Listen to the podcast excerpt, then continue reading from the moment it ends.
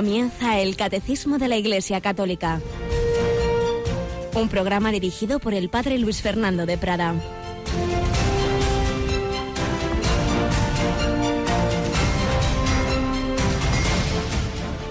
Alabados sean Jesús, María y José. Muy buenos días. Bienvenidos a esta nueva reflexión que vamos a hacer juntos. Vamos a ponernos a los pies del Señor. Vamos a escuchar su palabra.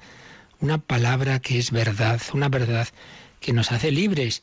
En, la Santa Misa de hoy el Evangelio que se proclama incluye una de las frases que decía San Juan Pablo II, que era de las que más le impactaban del Evangelio, cuando Jesús está en diálogo con, con aquellos que no crean en Él, que le dicen, somos linaje de Abraham, nunca hemos sido esclavos de nadie. ¿Cómo dices tú seréis libres? Jesús les contestó, en verdad, en verdad os digo, todo el que comete pecado es esclavo. El esclavo no se queda en la casa para siempre, el Hijo se queda para siempre. Y si el Hijo os hace libres, seréis realmente libres. Ya sé que sois linaje de Abraham, sin embargo, tratáis de matarme porque mi palabra no cala en vosotros. Todo esto eran eh, diálogos posteriores a la frase clave que es la que está al principio y que la digo ahora en cambio. Si os mantenéis en mi palabra, seréis de verdad discípulos míos, conoceréis la verdad y la verdad os hará libres. La verdad nos hace libres, la mentira nos hace esclavos. Actuamos mal, actuamos llevados por esclavitudes de la moda, de la gana, de lo que nos quieren meter los medios de comunicación. Necesitamos la verdad. Y si eso es verdad, en un orden filosófico mucho más si tenemos en cuenta que la verdad con mayúscula es Jesucristo. Somos esclavos del pecado, somos esclavos de nosotros mismos, somos esclavos del príncipe de este mundo, pero Cristo es más fuerte, Cristo es camino, verdad y vida. La verdad nos hace libres. San Juan Pablo II lo había experimentado esa libertad interior, ese no someterse a nada ni a nadie, aunque estuviera bajo regímenes totalitarios, primero el nazista, después el comunista y luego pues tantas dificultades en su vida y sin embargo se cumplió. La verdad, la verdad nos hace libres. Pues es lo que le pedimos al Señor, que cada año, cada cuaresma, cada Semana Santa, nos dejemos liberar más y más, cada vez un poco más, de las esclavitudes que nos atan al príncipe de este mundo en último término, a los ambientes mundanos, a nuestras propias tendencias, que en sí mismas, tendencias naturales son puestas por Dios, pero que se han desviado por nuestra historia de pecado. Y vamos a seguir en este día, en este segundo día de nuestros ejercicios espirituales que nos van a ayudar a conocer la verdad y que nos haga libres. Tenemos de nuevo a Rocío García. Buenos días, Rocío. Hola, padre, ¿qué tal? Bueno, ayer teníamos esa primera primer o segundo día, mejor dicho. Estoy yo pensando hoy en martes. ya el segundo día, hoy tercer día de nuestras tandas, nuestras tandas de ejercicios espirituales que como siempre ya están teniendo mucho eco, ya llaman personas a, a, pedir las grabaciones, pero les aconsejamos que esperen al final. Recordamos esas tandas de ejercicios, Rocío, ¿cuáles son? Pues a las doce y media, como hemos dicho en la programación, tenemos la dirigida especialmente a los enfermos e impedidos, que no significa que sea exclusivamente para ellos. Por supuesto, para todos. Pues esta a las doce y media la dirige el padre Juan del Rey, que es sacerdote diocesano. A las seis de la tarde, Monseñor Juan Antonio Martínez Camino va a dirigirse a los miembros de la vida consagrada y a los sacerdotes. Más tarde, a las once de la noche, ya todo el mundo debería estar en casa, y el padre Juan Ramón Velasco va a dirigirse a la familia. Ya tenemos las grabaciones de madrugada, ¿verdad? A las cuatro en punto de la mañana, padre Alfonso López Quintas. Yo la verdad es que la, todo lo que estoy pudiendo escuchar a mí mismo me están ayudando y estoy viendo que qué gran nivel tenemos de estos directores de, de, ejercicios. Hacen mucho bien. Necesitamos que se nos hable, se nos hable del Señor, se nos diga la verdad pues ya sabéis. Y si no pueden nuestros oyentes eh, pillar en directo o a medias o quieren profundizar, pues tienen dos caminos para volver a, escuchar estas meditaciones, ¿verdad, Rocío? Por un lado, el disco que les podemos enviar llamando al 902-500-518. Pero ahí es donde aconsejamos que esperen a que, a que se graben ya, a que se emitan las siete meditaciones, ¿verdad? Y allí van todas juntas. Claro, por teléfono o por la página web. Y también se lo estamos ofreciendo en el podcast de Radio María. Poco a poco vamos subiendo la meditación del día. A veces no da tiempo a tenerla inmediatamente, pero eh, van a estar ahí colgadas en podcast para escucharlas online o llevárselas en formato MP3 donde quieran. Ahí sí que es pues al día, como dice Rocío, no siempre en la misma, las pocas horas, pero bueno, más o menos, al menos al día siguiente ya tenéis la meditación del día anterior y si es en el CD, en ese caso esperad a que se emitan todas y nos dé tiempo, claro, a grabarlas bien en los CDs y a poderlas enviar. Por tanto, eso ya mejor la semana que viene. Pues que nos dejemos empapar de la palabra de Dios, de toda la meditación y los las ayudas para la oración en esta quinta semana de Cuaresma, esta semana de Pasión, que nos está ya abriendo la puerta, la puerta a la gran semana de la liturgia católica, a la Semana Santa. Vamos a seguir con esta primera sección, vamos a seguir hablando de esa nación tan poco conocida en España por la mayoría de nosotros, Lituania, pero con esa gran tradición católica comenzábamos ayer a hablar de ella, vamos a seguir aprendiendo de lo que el Señor hace en otras naciones que también están llamadas a la fe.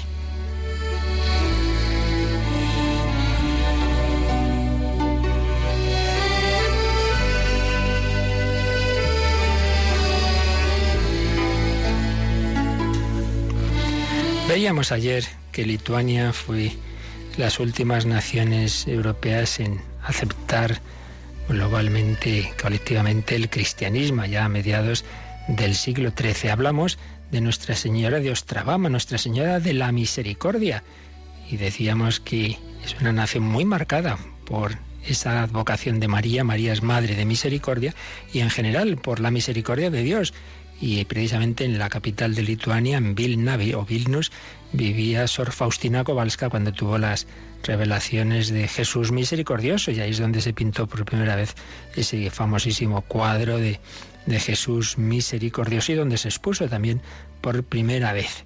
Pero hoy vamos a hablar de otro santuario, otra advocación mariana que ha sido decisiva para la historia católica de Lituania, Nuestra Señora de Siluba. Siluba. Tiene una historia impresionante.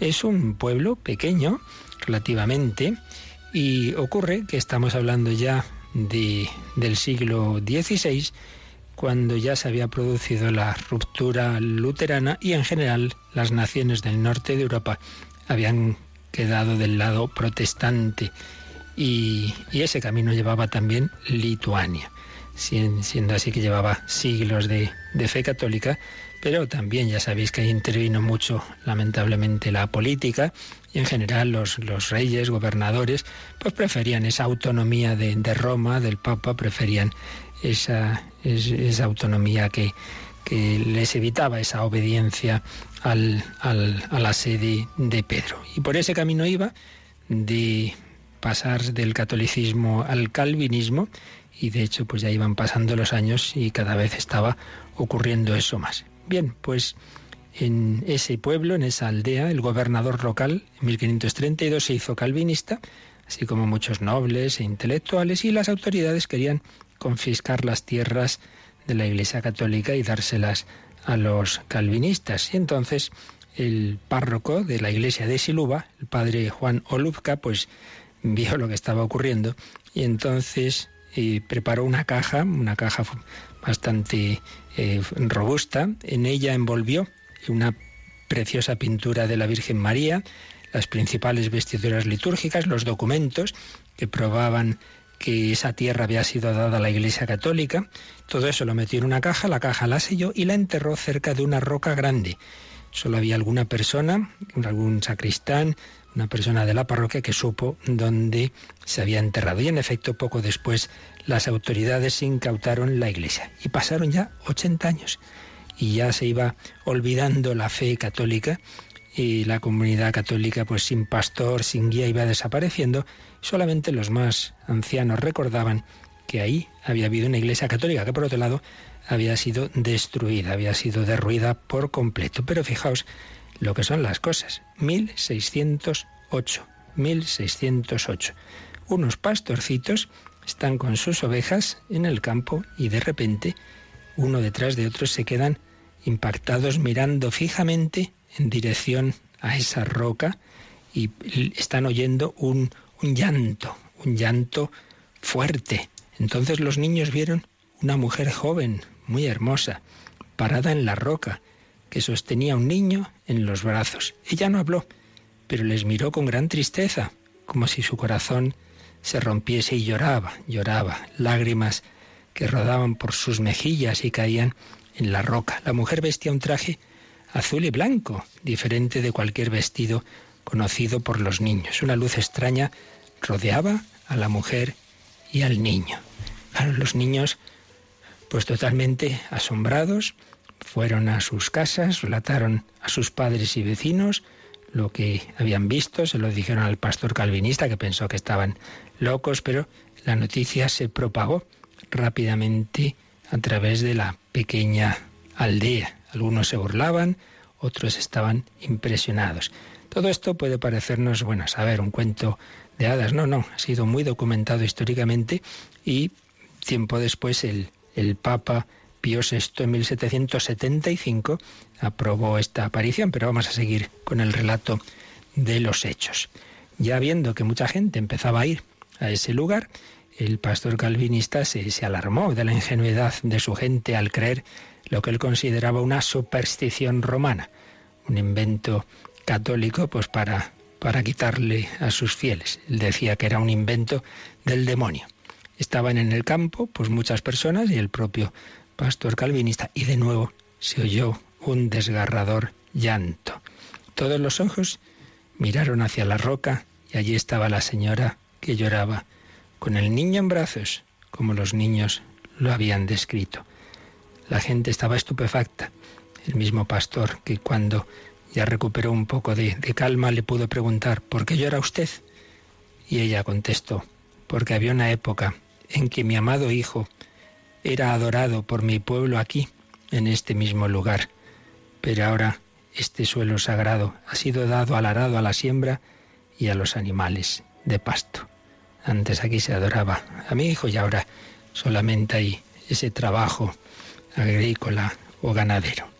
Fue un gran impacto que hizo que el pueblo de Siluba volviera a la fe católica y se empezó a recordar, pues sí es verdad, si aquí había una iglesia. Y entonces el obispo designó a un sacerdote, Juan Cazaquevicius, para investigar el fenómeno y cuestionar a todos los testigos. Ya decimos que esto no son leyendas que se pierden ahí, no se sabe en qué milenio, sino está bastante documentado todo. Y se recordó que en una aldea cercana vivía un hombre muy mayor, muy mayor, que ya te pasaba incluso los 100 años, que estaba ciego, pero que sabía algo de, esa iglesia. Fueron a verle, le contaron las apariciones y en efecto él recordó que 80 años atrás él había ayudado al que había sido ese párroco, el padre Lubka, a enterrar un cofre con los tesoros de la iglesia junto a una gran roca. Entonces los aldeanos lo condujeron a ese campo de las apariciones y en cuanto llegó, su vista fue restaurada, recuperó la vista, se curó. Cayendo de rodillas con alegría y gratitud, él señaló el punto exacto donde el cofre había sido enterrado. El cobre fue sacado lo abrieron y encontraron esa pintura grande de la Virgen con el niño, varios cálices, vestiduras, títulos de la Iglesia y otros documentos. Títulos de la Iglesia que permitieron que intervinieran las autoridades judiciales y se devolviera a la Iglesia Católica ese terreno, se construyó una capilla sobre esa piedra de la aparición y se levantó una iglesia, unos 200 metros de distancia. Y es el santuario de Siluba de muchísima devoción, donde van muchísimas personas y donde pudimos estar, los que nos reunimos en el encuentro europeo de las Radio Marías del continente europeo, pudimos rezar y pudimos contemplar esa imagen de la Virgen María y donde, por supuesto, estuvo rezando San Juan Pablo II en su viaje a Lituania de 1993. Y pues quiso también rendir homenaje a la Virgen María. Y fijaos, pues lo que son las cosas, esa nación que ya estaba saliéndose prácticamente, se había ya ido de la fe católica gracias a la Virgen María, gracias a una aparición, unos niños educados no en el catolicismo, ya es un caso muy llamativo, es una aparición a, unas personas no católicas, pero que van a volver a la fe católica. Y hoy día Lituania mayoritariamente es católica, pues la Virgen María la hizo volver a ese redil de la Iglesia. Como os decía, esa aparición fue reconocida por un decreto papal del Papa Pío VI en agosto de 1775. San Juan Pablo II hay fotos preciosas de él rezando allí. La Virgen nos cuida, la Virgen nos ayuda a volver, a volver a su Hijo, que no nos quedemos en nuestros trabajos y aquí ahora se, se cuida el campo y, las, y se llevan los animales a pastar. Hombre, que había una iglesia, aquí se adoraba a mi Hijo. Pues ahora se adora a Jesús, ahí está el Santísimo, ahí está el amor a Jesús, a María. Pues vamos a pedir nosotros también que la Virgen María nos ayude a volver a casa, nos ayude a ser también instrumentos suyos para que los hombres vuelvan a Jesucristo.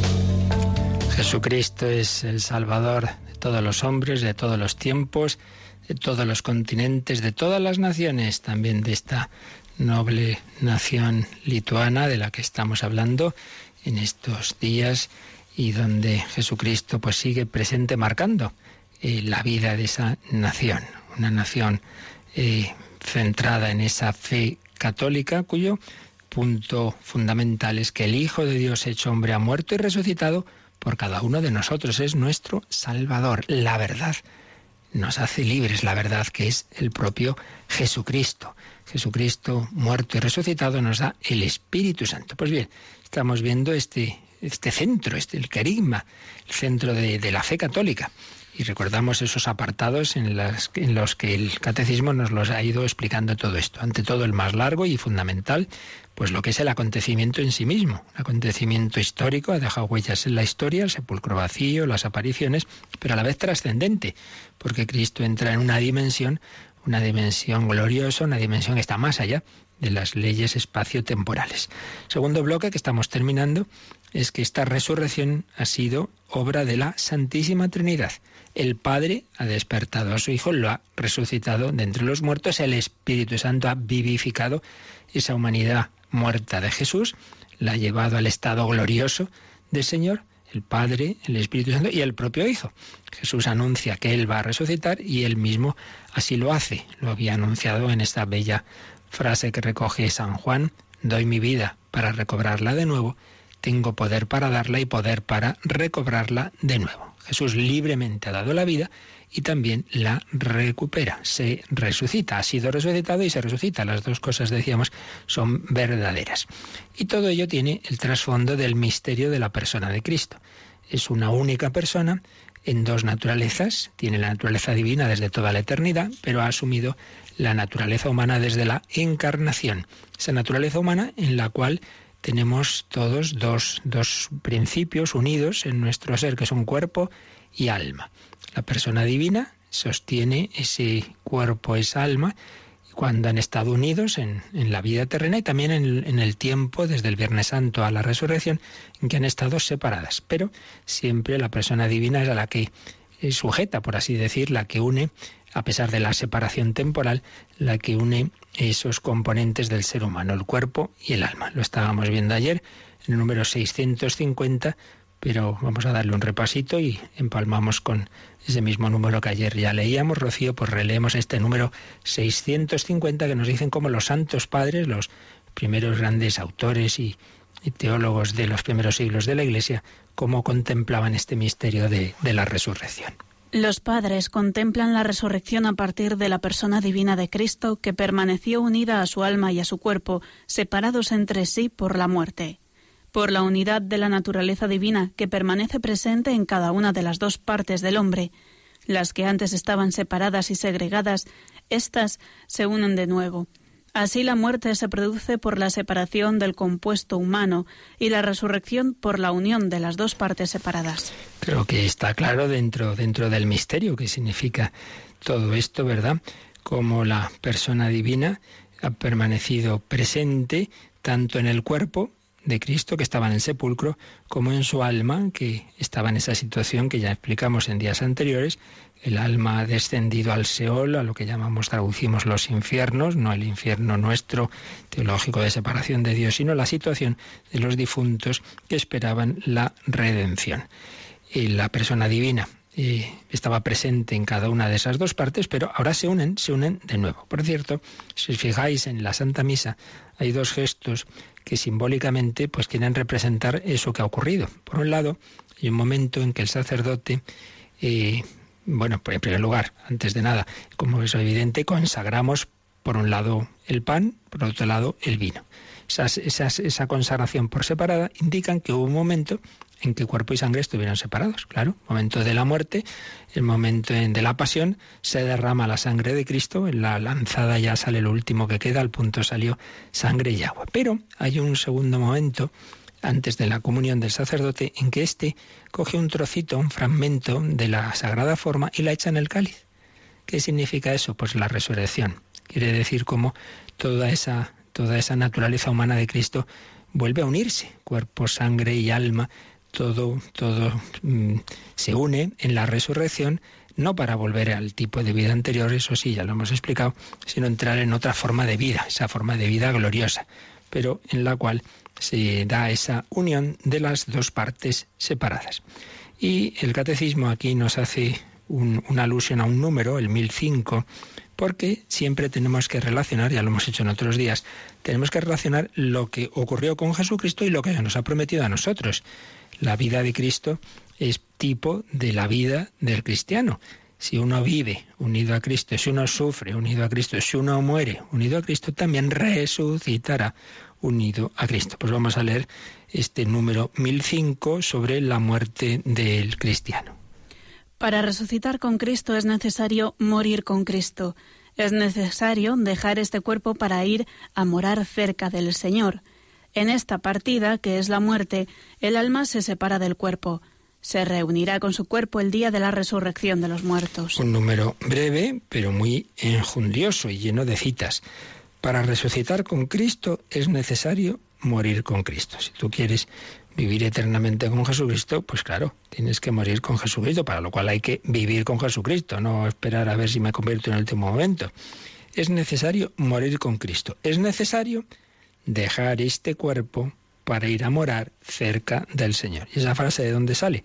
Pues es una frase de San Pablo en su segunda carta a los Corintios, en que está hablando, está diciendo, fijaos qué bonito, ¿no? ¿Qué es, qué es morir? No, no es, vale, que ya me muero, voy a la nada, no, no. Es dejar este cuerpo, esta tienda de campaña y me voy a estar cerca del Señor. San Pablo pues, pues deseaba, deseaba como todos los santos, pues realmente les apetece morirse. Dice, bueno, ya está bien, dejo esta vida de aquí y me voy a morar cerca del Señor. También llama a la muerte partida. estoy cerca de mi partida. Aparece aquí, entre comillas, esa palabra partida, citando su carta a los filipenses, Filipenses 1.23. Parto, parto de aquí.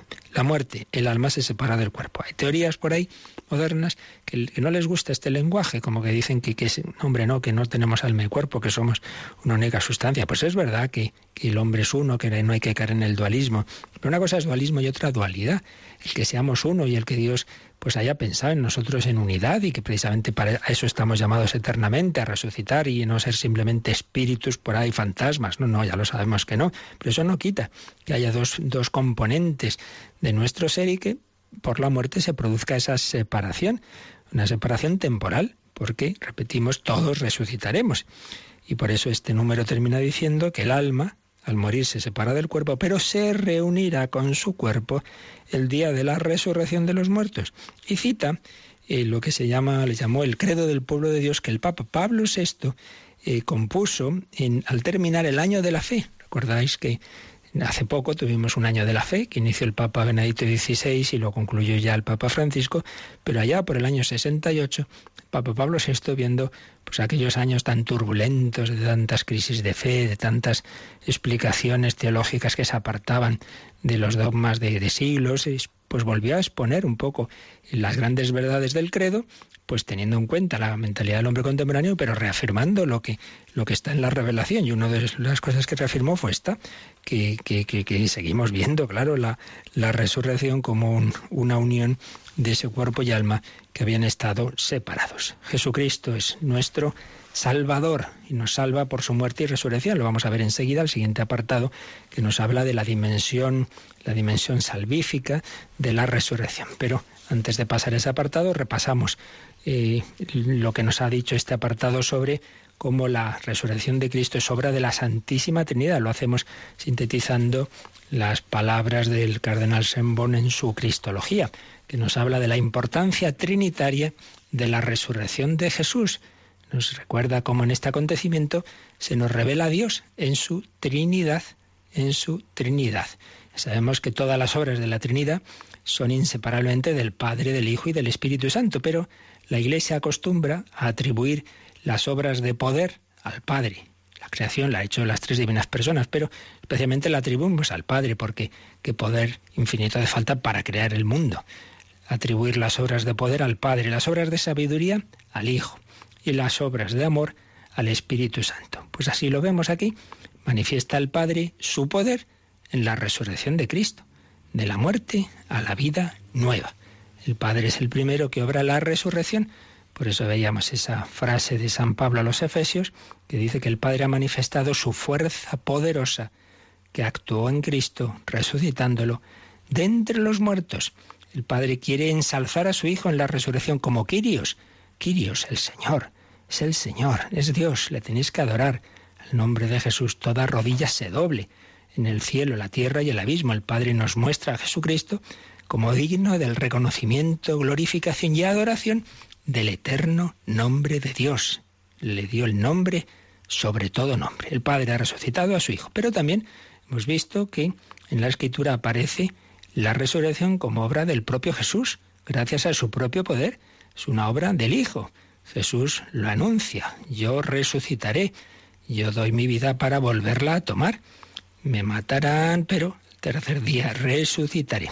La resurrección es la plenitud de la revelación de Jesucristo. Fijaos que dice San Pablo una frase muy fuerte, como en, en Cristo habita corporalmente toda la plenitud de la divinidad. Bien, pues eso se manifiesta ya de una manera clara en la resurrección. Antes esa divinidad estaba escondida. Ahora es que le sale por los ojos, por así decir, ¿no? Le sale por todos los poros esa divinidad. En él se revela real y corporalmente la plenitud de la divinidad.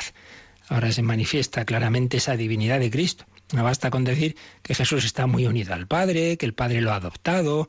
Son esas teorías arrianas, adopcionistas que vuelven que vuelven nuestros tiempos por no acabar de profesar el núcleo de la fe cristiana, que Cristo es Dios verdadero, Dios de Dios, luz de luz. La resurrección obra del Padre, obra del propio Hijo y obra también del Espíritu Santo. Dice San Pablo que Cristo ha sido resucitado de entre los muertos por la gloria del Padre. La gloria del Padre, ahí está la acción, el papel del Espíritu Santo, pues ya en el Antiguo Testamento la gloria de Dios estaba íntimamente unida con el Espíritu, la gloria de Dios, Caboz, Caboz Yahvé. Pues aunque fue crucificado en su debilidad, sin embargo vive por el poder de Dios. Dice San Pablo en segunda Corintios. El Espíritu Santo es el dispensador de la vida. Él lo hace todo nuevo. Y fijaos que resucitado Jesús por la fuerza del Espíritu Santo, ahora es el que nos da el Espíritu Santo. Cristo se convierte, dice el mismo San Pablo, en Espíritu dispensador de vida. Romanos 8:11. Y esto tiene una manifestación simbólica cuando en la tarde del domingo de Pascua Jesús aparece a los apóstoles en el cenáculo y dice que sopló sobre ellos y les dijo, recibid el Espíritu Santo. Mirad, esto recuerda a lo que dice el Génesis de que Dios inspiró en el rostro de Adán un soplo de vida. Hizo al hombre un ser viviente, le, le puso el alma, el espíritu. Bueno, pues ahora el nuevo Adán, Jesucristo, nos da el Espíritu Santo, sopla sobre nosotros la vida divina, ya no simplemente el alma, el espíritu humano que tenemos todos los hombres, sino que estamos llamados a vivir con, con el Espíritu Santo, a ser movidos por ese soplo del Espíritu Santo que todo lo hace nuevo. Entonces se cumple en la resurrección la profecía de Jesús. Quien tenga sed, que venga a mí y beba. ¿Que beba el qué? Pues el don del Espíritu Santo, el agua viva. Dice San, San Juan, pues aún no había sido dado el Espíritu, ya que Jesús no había sido aún glorificado en Juan 7, cuando anuncia eso. Ahora ya se ha sido glorificado. Entonces Cristo resucitado nos da el Espíritu Santo. ¿Qué es la salvación? Pues ser salvado de vivir esclavo de mis pecados, de mis vicios, de mis adicciones, del que dirán, de todo lo que me impide hacer el bien, ser salvado, ser curado, ser sanado y en cambio vivir al modo divino. Pero ¿cómo puedo vivir yo al modo divino si soy un hombre? Pues porque Dios te quiere dar su Espíritu Santo. Esa es la salvación, esa es la plena salvación. Señor, necesito que vengas a mi vida, que me salves. La salvación la ha hecho el Hijo de Dios con toda su obra es, el conjunto de la obra redentora, la encarnación, la vida oculta, la vida pública, pero muy particularmente el núcleo de todo ello, la pasión, muerte y resurrección. Cristo nos salva con esa vida humana que ha culminado en dar la vida y en resucitar, como enseguida veremos. La resurrección era necesaria para esa salvación. Pues vamos a agradecer que hemos sido salvados. Hace falta que aceptemos esa salvación. Vamos a pedir al Señor que que esa salvación que ya se haya ofrecido llegue a cada uno de nosotros, que venga, ven Señor Jesús, ven a mí, ven a esta persona que no te conoce, ven a tantos saulos que van por la vida pues odiándote, persiguiéndote en tu iglesia, persiguiendo a tantos cristianos o no amando al prójimo, ven y sálvanos. Se lo pedimos al Señor con fe, se lo pedimos con esperanza.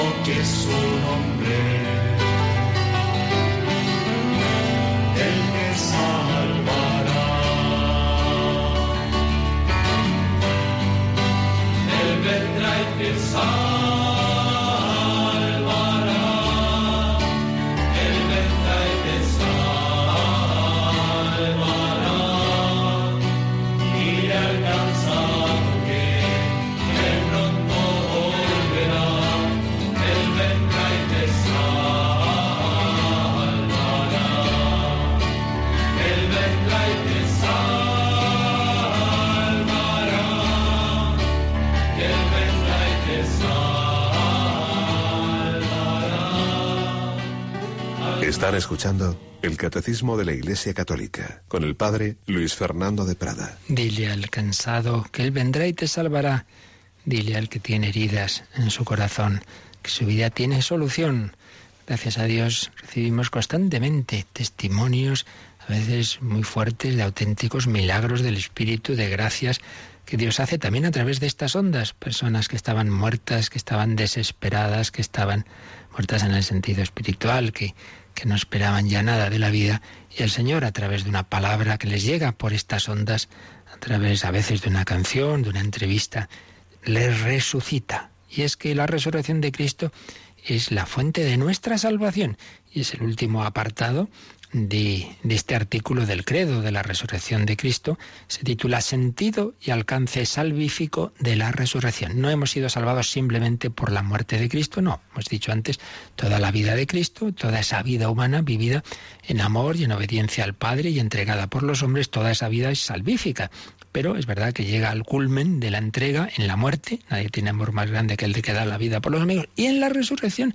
Porque si Cristo hubiera muerto pero no resucitado, diríamos, bueno, pues un hombre más que, que fue bueno, que entregó la vida, pero, pero ¿qué garantía tenemos de que lo que dijo era verdadero?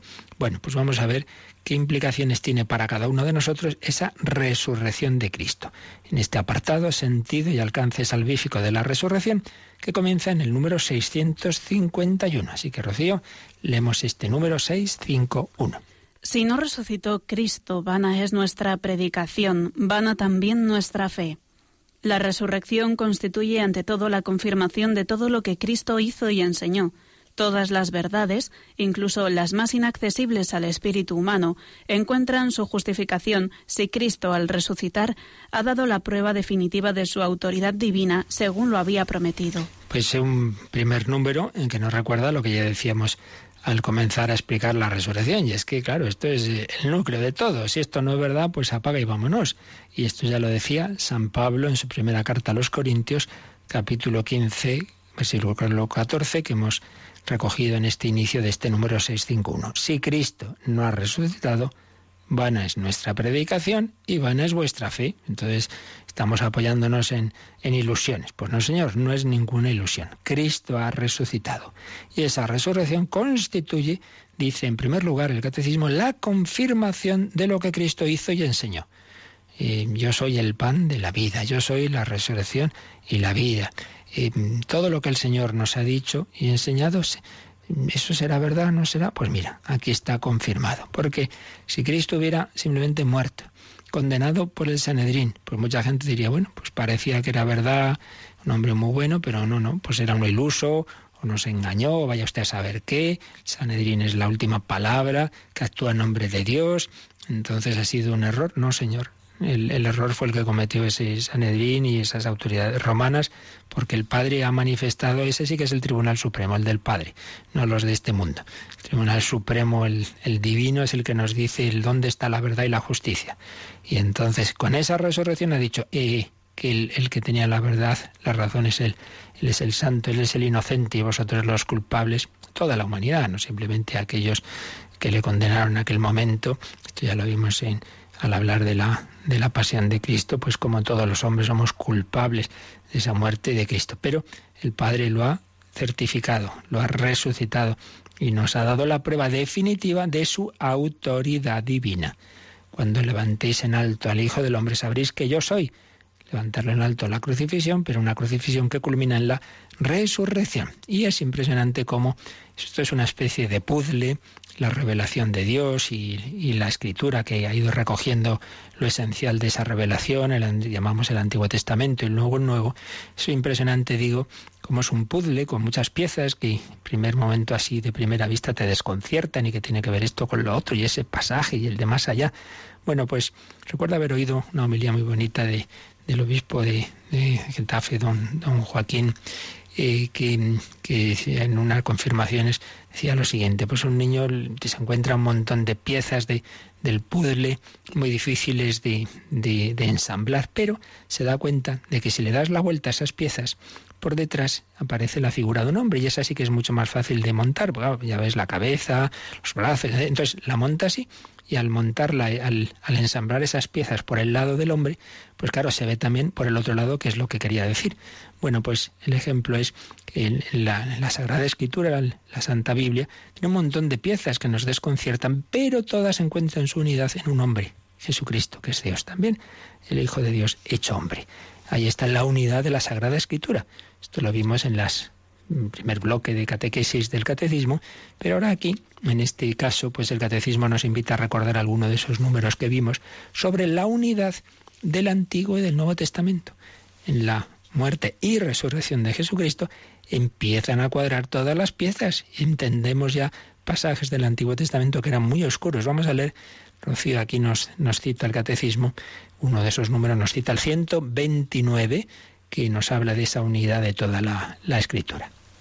Los cristianos, por tanto, leen el Antiguo Testamento a la luz de Cristo muerto y resucitado. Esta lectura tipológica manifiesta el contenido inagotable del Antiguo Testamento.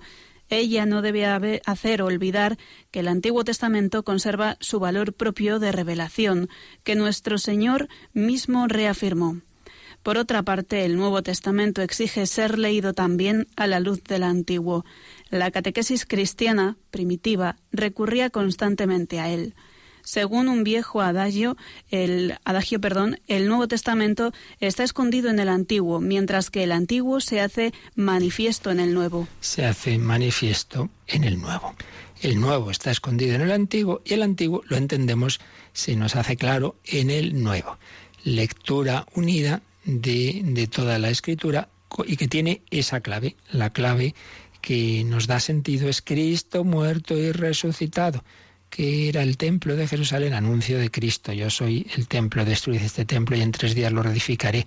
¿A qué venían esos panes de la proposición? No estaban anunciando ese pan de la Eucaristía y lo mismo el maná y aquella agua que salió de la roca, el agua que sale del costado abierto de Cristo y aquella serpiente que se eleva, que eleva Moisés en el desierto y se curan los que han sido mordidos de serpiente al mirarla. Está representando a Cristo elevado en la cruz que al mirarle nos cura y así podemos seguir estar tres horas seguidas pues hablando de, esos personajes, de esos eh, eh, acontecimientos, de aquellas instituciones del Antiguo Testamento, por supuesto, el Cordero Pascual, el Cordero cuya sangre libera a los israelitas del ángel exterminador, pues es la sangre del Cordero que es Cristo. Este es el Cordero de Dios que quita el pecado del mundo, que anuncia Juan Bautista y frase que repetimos en la Santa Misa antes de recibir ese cuerpo y sangre de Jesucristo.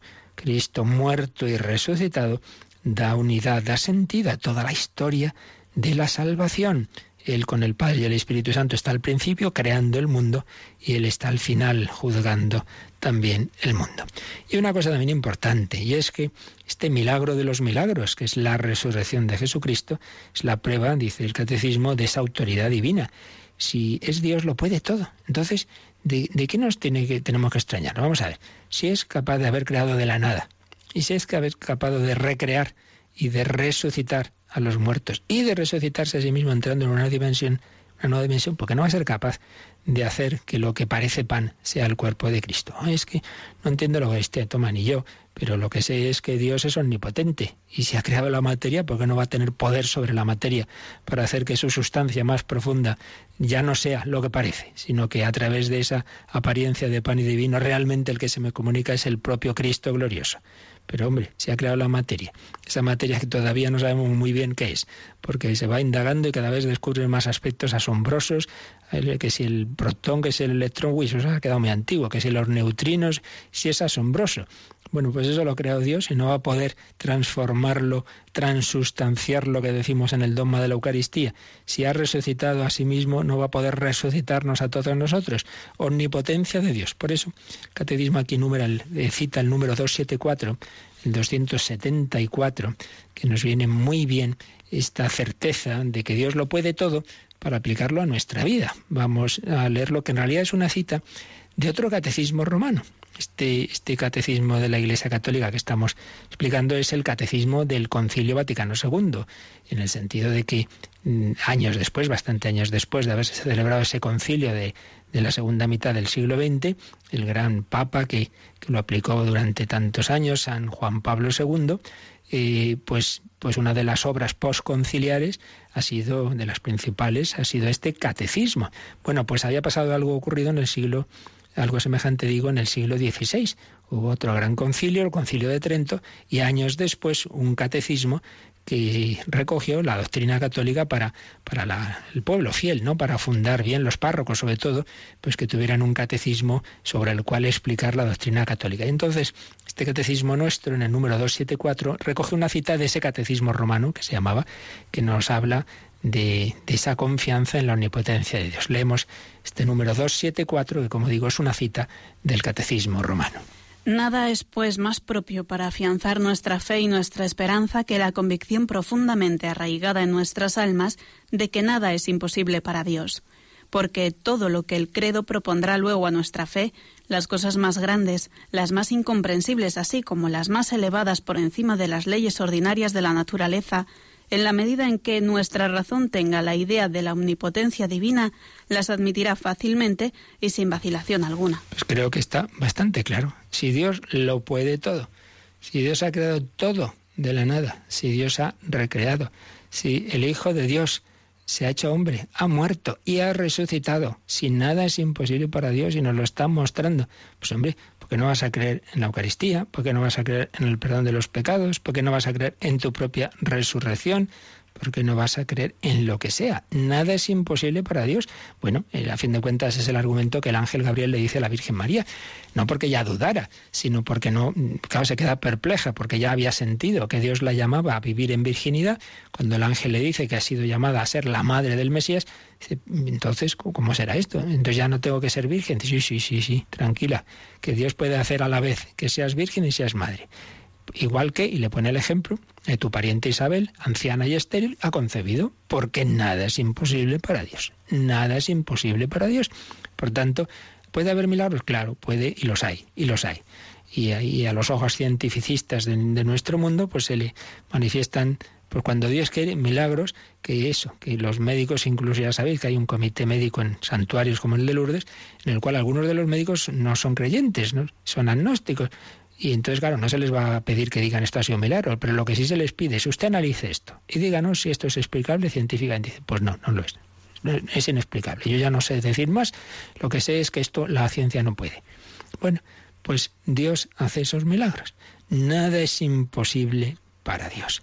Pues esto apliquémoslo a nuestra vida. Ay, Señor, estoy metido en este lío yo no sé qué va a pasar con esto. Bueno, yo sé que otras veces me has sacado de situaciones difíciles, pues yo confío que me sacarás de esta, no sé cómo, pero tú lo puedes todo. Nada es imposible para Dios. Fíate del Señor, como se fió la Virgen María, pero ¿cómo será esto? Si que voy a ser la madre de Dios. Bueno, tú fíate, que ya el Espíritu Santo vendrá. ¿Tú solo te fías? Sí, sí, me fío. He aquí la esclava del Señor. Hágase en mí, según tu palabra. Señor, toma mi vida. Quiero entregarte mi voluntad, mi libertad. Pues esta es la primera implicación espiritual de la resurrección de Cristo, que nos fiemos de Él, que Él lo puede todo, que, que nunca pienses que ya no tiene solución tu vida, en tus circunstancias, no te quedes ahogado, es que no, no tengo trabajo, es que me ha pasado esto, lo otro. Eleva, eleva, el corazón, mira más arriba. Hay un plan de Dios que permite, permite las mezquindades humanas y tantas injusticias como permitió la muerte de Cristo. Pero en ese plan de Dios hay, hay un designio misterioso y oculto en el que Él va a actuar cuando menos te lo esperes. Nada es imposible para Dios.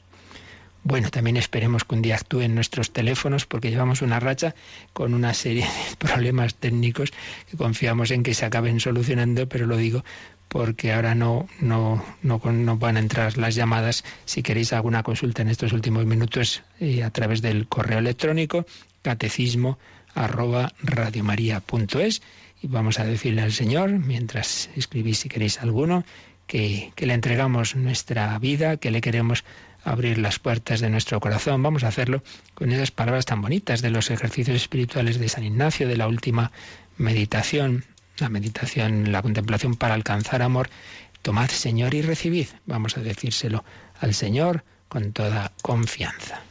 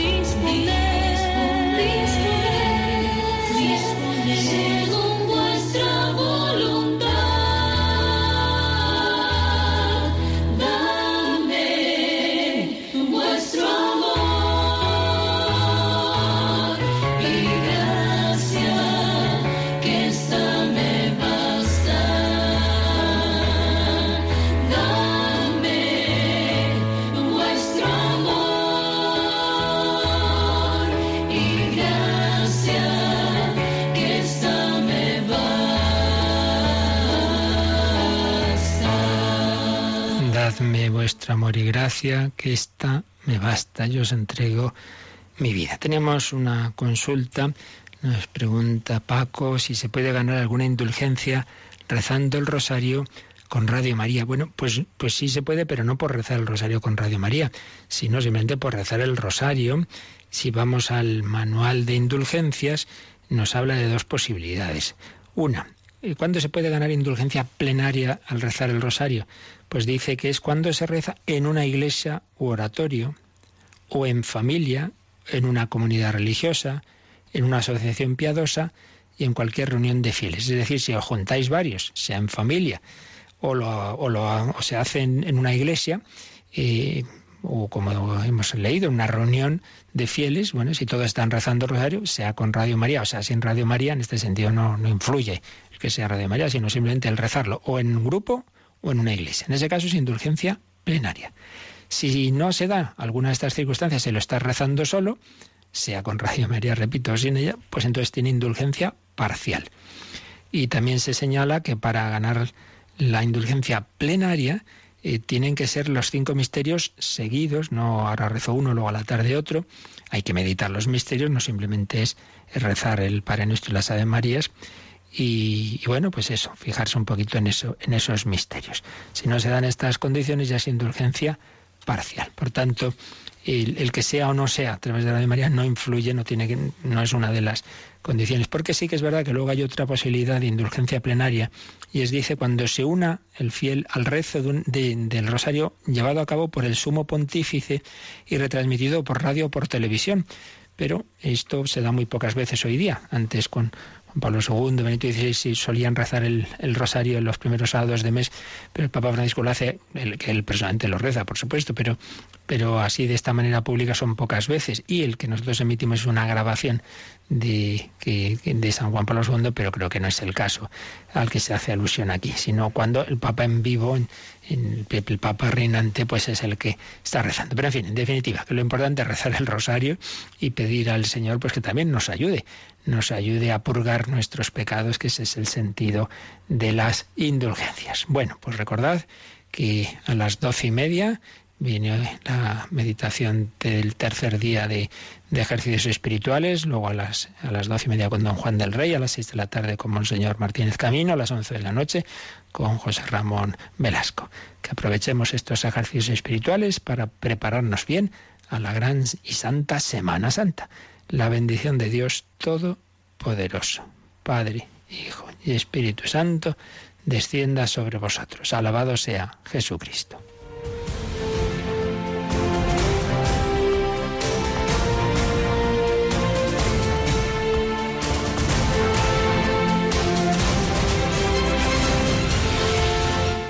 Han escuchado en Radio María el Catecismo de la Iglesia Católica. Un programa dirigido por el Padre Luis Fernando de Prada.